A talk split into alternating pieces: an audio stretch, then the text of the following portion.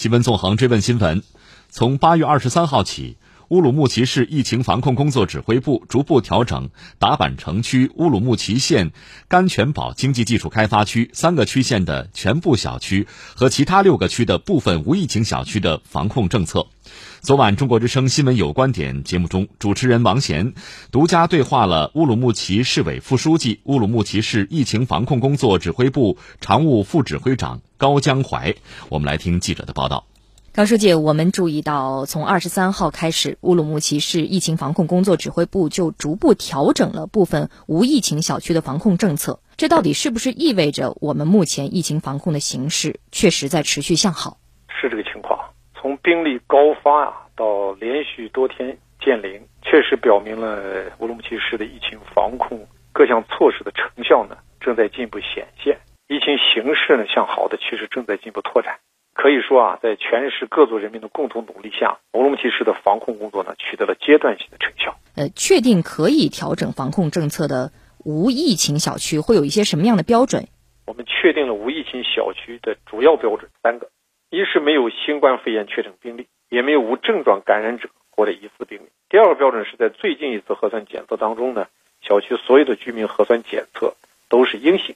第三个标准就是小区管理规范、服务优质。那么，我目前我们正在按照这个标准呢，逐步的扩大无疫情小区的范围，需要我们倍加珍惜来之不易的成果。当然，另一方面呢，一定不能盲目乐观，更不能掉以轻心。七月十五号以来，乌鲁木齐本轮疫情当时报告了首例确诊病例，全市呢随即就进入了疫情防控的战时状态。特别是七月十七号零时开始，乌鲁木齐市就采取了社区的封闭式管理措施。所以，嗯，很多关注乌鲁木齐的朋友恐怕也一直在想啊，这一个多月以来这么长时间，乌鲁木齐居民的生活需求是怎么样得到有效的保障的？好的。为了保障疫情期间各族居民的生活物资的供应和需要，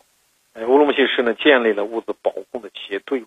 并及时将保供企业的名单啊、联络人啊，包括供货的种类等等信息啊，都推送到了全市的各街道、社区。依托市场的供应链、配送链，在保供企业、社区工作人员还有我们的志愿者的共同的协同配合下，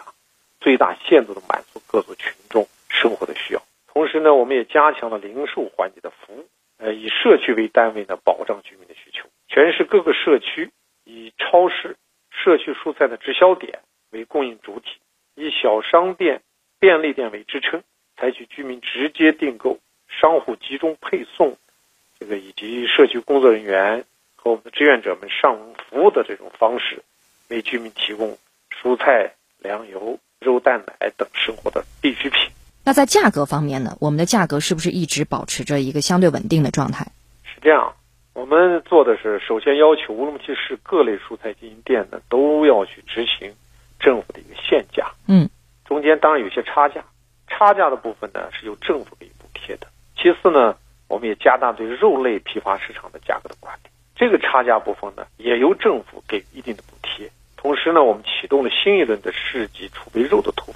所有的储备企业啊，同时行动，在社区肉类直销点、这个零食投放点，都是以低于市场价格，面向各族群众的进行销售。在这个过程当中，也难免会出现一些不和谐的生意和行为，这样我们就不断的加大对抬高市场价格等等这样的行为的查处力度，啊，确保市场秩序呢有效啊有序的能够按照要求满足群众的需要的要求进行运转。在社区封闭式管理这么长时间的过程当中，有一个群体应该说大家会格外的关注，就是低收入的困难群体，包括有一些其他生活困难这些群众，他们的生活保障方面，我们有没有做特别的安排？是的，一是对家庭特困的免费发放蔬菜以及副食品。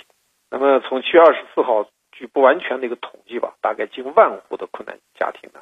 我们都给了免费发放蔬菜，或者是。副食品的这样的一项工作，二是对居家的困难群体呢，我们发放了各类的补贴和补助。城市大概按照五百元的标准，农村呢按照大概三百元的标准呢，我们给予了生活物资的救助和补助。三是将生活困难的群体呢，我们及时的纳入到低保，切实做到应保尽这样的要求。四是对有就医就诊需求的群众呢，我们及时开展了点对点的送医就诊。五是对鳏寡、孤独、残疾等一些特殊困难的群体啊，我们。采取了一对一的帮扶的措施。同时，为了更好的做实做细群众工作呢，我们坚持问题导向，特别是要围绕着群众的所思所需所盼，来聚焦为民服务的重点工作环节。八月二十四日呢，我们公布了包括市委书记、市长及各县区党政主要负责同志的联系电话，及时接听各族群众反映的困难诉求，竭尽全力的为群众，